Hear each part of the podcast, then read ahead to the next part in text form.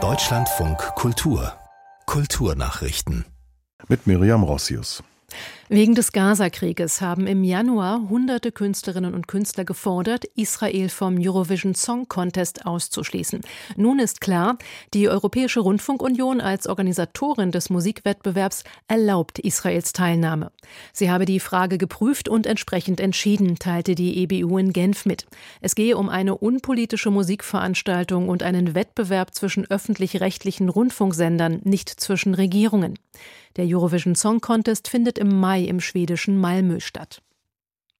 Großformatige Fassadenkunst, Wandbilder und Skulpturen für den öffentlichen Raum. Damit wurde William Mitchell zu einem der bedeutendsten Nachkriegskünstler in Großbritannien. Dennoch ist eines seiner seltenen frühen Werke aus den 50er Jahren vom Abriss bedroht. Kunstliebhaber versuchen es zu retten. Es besteht aus 13 maßgeschneiderten Tafeln, die Mitchell schnitzte und mit Harz ausfüllte. Sie schmücken ein Gebäude im Süden von London, das neuen Häusern weichen soll.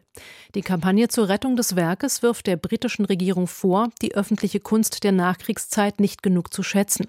Mitchell schuf rund 100 Werke, von denen viele in London öffentlich aufgestellt wurden, in U-Bahnen, Stadtgärten, Einkaufszentren oder religiösen Gebäuden.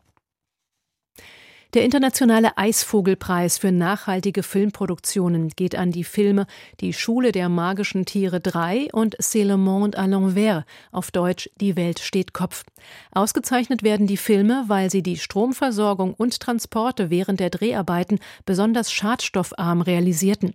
Umweltministerin Lemke erklärte dazu, die Filmindustrie als bedeutender Wirtschaftszweig könne und müsse ihren Beitrag zum Umwelt- und Klimaschutz leisten. Insgesamt ist der Eis Eisvogelpreis mit 25.000 Euro dotiert. Er wurde von Umweltministerin Lemke, Kulturstaatsministerin Roth und der Heinz-Sielmann-Stiftung am Rande der heute beginnenden Berlinale vergeben. Und bei der Berlinale laufen über 230 Filme aus 80 Ländern. Im Wettbewerb konkurrieren 20 Produktionen um den goldenen und die silbernen Bären, darunter auch zwei deutsche Filme. In Liebe, Eure Hilde von Andreas Dresen und das neue Werk von Matthias Glasner. In seinem Familiendrama Sterben spielt Lars Eidinger eine der Hauptrollen. Er saß 2016 neben der US-Schauspielerin Meryl Streep in der Jury. Im Deutschlandfunk Kultur sagte er da zurückblickend, mir ist es damals so bewusst geworden, dass man erstmal so verführt ist zu denken, ich kann es gar nicht, ich kann keine Filme beurteilen.